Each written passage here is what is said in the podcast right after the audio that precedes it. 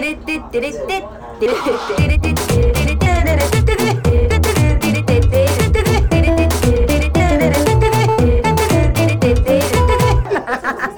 ちゃらアイドルのなんちゃラジオ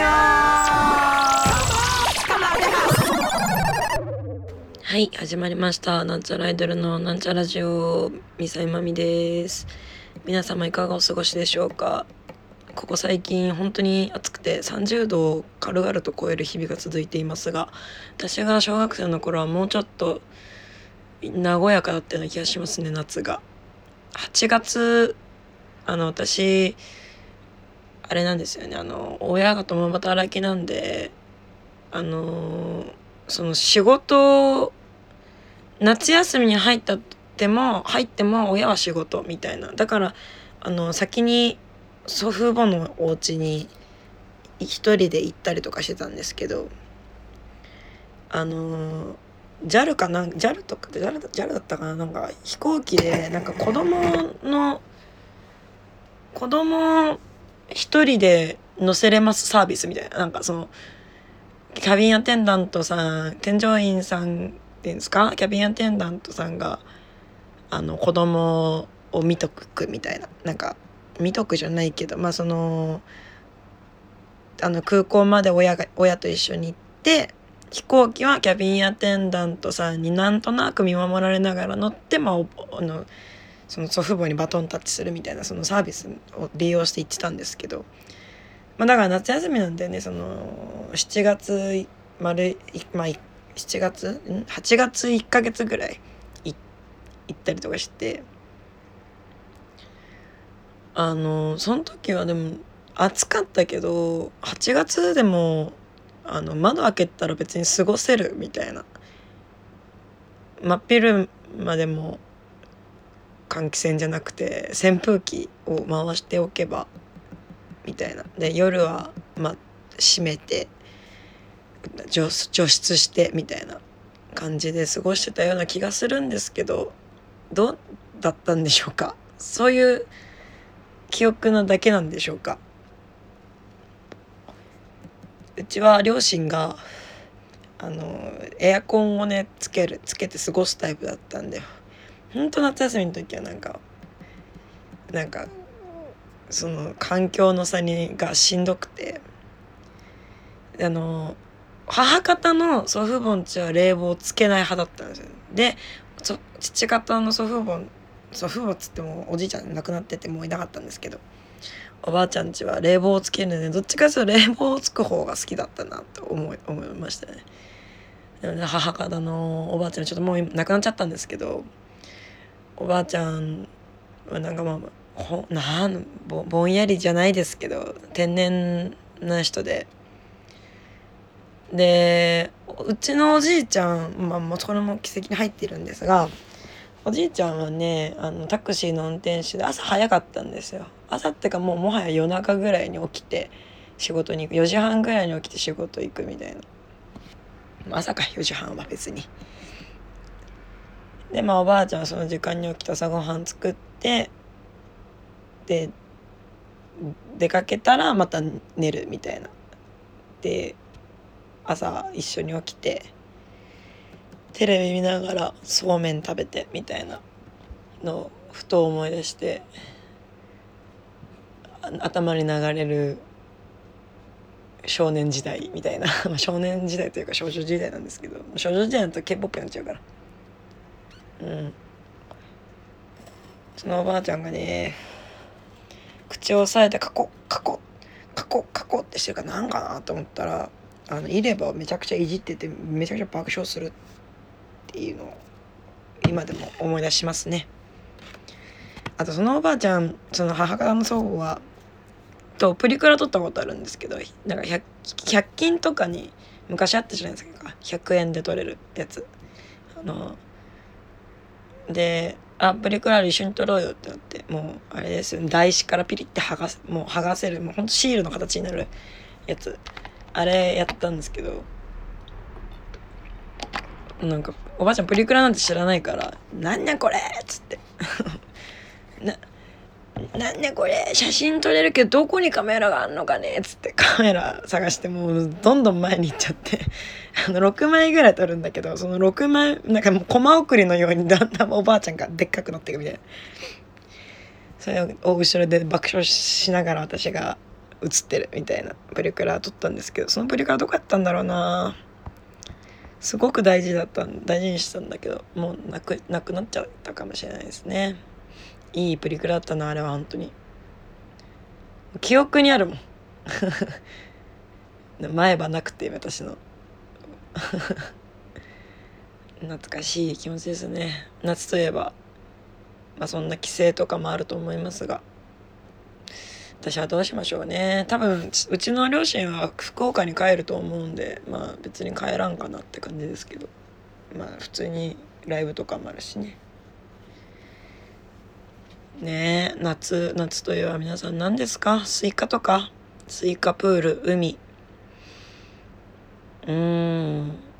なんかやっぱまあ今はちょっと暑すぎて無理かもしれないけどキャンプとかもねなんかそういう行楽のものですけど。私キャンプしたことないんですよね。キャンプってなんかでも今ソロキャンとか流行ってるじゃないですか。でもうキャンプやったことないからソロキャンとかしようと思ったことないんですけど。虫がねすごいとにもかくにも苦手なんでキャンプはちょっとなーっていうのもある。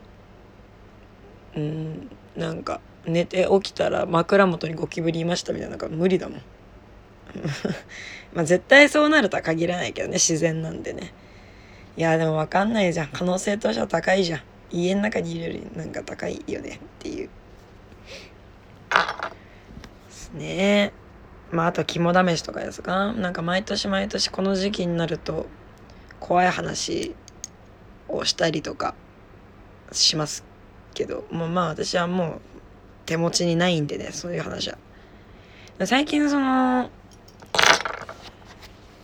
知ってる怪談師の方が原作で漫画の原作で漫画が出てそれ読んあそれが気になるなと思っててなんかその人にすげえ似てる登場人物いるやんと思った。その人だったっていう漫画があってね。なんかでそれをなんかツイッターのプロモーションかなんかで見て面白そうと思ってたんですけどでそれ思った日にそれをくれてその共通の知り合いがその怪談師さんとも知り合いだし私とも知り合いみたいな。それがね「縁談夜話」っていうホラー漫画なんですけど。うん。なんかでもこれ気になった日にたまたま今までそんなの見てなかったのにあの階段の配信えっとなんだっけスリラーナイトっていうところの配信が流れてきておすすめに。あれ私一回も見たことないのになと思ってたんですけどなんか不思議な。でそのそのあのあの怪談師さんが出てる回がたまたまおすすめ流れてきてああそういえば最近会ってないなみたいななんかそういうなんだか不思議な縁を感じた今日この頃でございます。うん、本といえばねこの間あのー、あのルート14で片幅宏さんとまた、えっと、六条あずささんとまたあのご一ライブご一緒させていただいたんですけどなんかその六条あずささんのあのなんか自分の人生を決めた10冊みたいななんだかなんだかなそんなそんな感じのあの本を紹介するみたいなページを見てなんかその9冊は知ってる本だったんですけど知ってる本だったり読んでる読んだことある本だったりしたんですけど1冊だけ知らないやつがあってそれ買ったんですよね。なんか面白いですよとおすすめされたんで。で私もねあのかあのおおすすめ仕返して 仕返してっていうか。そうえっと読めない名前。綾辻ゆきとさんの十角館の殺人っていう本を買いました。でそこれ読んでたあのうちの上の九太郎さんに「あこれ一番面白いよ」っつって言われて「あそうなんです。楽しみです」っつって「もうこれだけでいいかもしれないね」って言われて「え？ー、ってなんかなんか気に入ったら私は割とその全部集めたいって思っちゃうタイプなんでね。なんかあそうなんだと思って。あえー、じゃあいいとこ取りしちゃったんかなと思ったらなんかこれなんかデビュー作？みたいで。デビュー作だったらまあ一旦いいかと。思ってなんか ねそのデビュー作もあるけどこれが一番面白いとかあったらなんかあなんかもったいないことしたなみたいな。なんかそのコース料理前菜食べずにメイン食っちゃったみたいななんかもったいない感があるなと思ったんですけどこれがデビュー作だからね。よかった。まあ一旦よかったなっていう。一旦ね。でこれがまあミステリーなんですね。まだまだ全然50ページ70ページぐらいしか読んでないんですけど。だからまだ何も分かってない。何も分かってないし何も進んでない。で私は代わりにあのー、いよ。いいよいいよ。えっと歌野翔吾さんの「葉桜の季節に君を思うということ」っていう本をおすすめしました。分厚さは同じぐらいですね。これね葉桜の季節に君を思うということは面白かったです。あの叙述トリックが好きな人は多分好きだと思います。これは私もこれもおすすめされた本なんですけど。もしねなんかおすすめの本とかあれば教えていただけたらなと思います。ねなんかここ最近今週ここ最近というかまあ今週すごい暇で暇っていうかまあ休みが多くて。で時間があったんで「ハリー・ポッター」全作見ましたとかって言ってたと思うんですけどなんかでな一気に見過ぎたみたいでなんか疲れちゃってこの休みは何もできなかったですね。洗濯をしただけ。うん。悲しい。えー、なんかこういう無気力な人間に育つとは思ってなかったんですけどね。ねなんか子供の頃はもうちょっとなんか掃除をしっかりできる人間になれると思ったんですけどまあそういうものって日々の積み重ねですからね。うん子供の頃からちゃんとやってないと多分無理ですね。子供の頃から何にもやってなかったんで。あのあの子供の頃必死にやってたのはセミをめちゃくちゃ捕まえて何匹入るかみたいなのしかやってなかったですからね。もし触れないくせに。そうか。前におすすめされた本積んじゃってるな。これもあれも読まないとね。ですね。はい。ミステリーかホラーでおすすめがあれば教えてほしいです。って感じですかね。うん。そうね。そう私無気力よくねと思って。でレイ・ミゼラブルを見見たことないんですけど見たいなって思って3日が過ぎました。4日ぐらい過ぎたかな。なんか気づいたら朝が来ちゃってて朝来るとうちが部屋が明るくなっちゃうんであのプロジェクター使えなくなっちゃうんですよね。だからプロジェクター使えないとなんか見る気がこう起きなくて。だからレミゼはなんかでっかい画面で見たいなって思ってねいるんで。だから早くすげえ一級遮光カーテンを買うべきなんですけど。まあなかなかうまくいかず。というわけでね皆様この今年の夏は何しますか？今年の夏はどこ行こうか？懐かしいですね。ヒルクライムの春夏秋冬ですね。うーんなんかここ最近平成レトロだみたいな言って Y2K とか流行ってるじゃないですか服装で。まあ昔のリバイバルファッションみたいな。なんかあ平成ってもうレトロって言われるんだと思って。平成初期とかですよね。きっとねパラパラとかギャルサーとか。なんか自分が憧れてたお姉さん時代がまた来るんだなみたいな。小ギャルとかってことですよね。懐かしいですね。ギャルズとか超好きだったな。今ギャルの漫画で言うとうんとベイビーえっとなんだっけな。何ベイビーだっけ。なんかあの前におすすめした気がするんだよなその漫画。えー、っとベイビー・ワルキューレしか出てこないけどベイビー・ワルキューレは違いますね。殺し屋女殺し屋の女の子2人組の話ですね。ちょっと調べます。ベイビーギャル。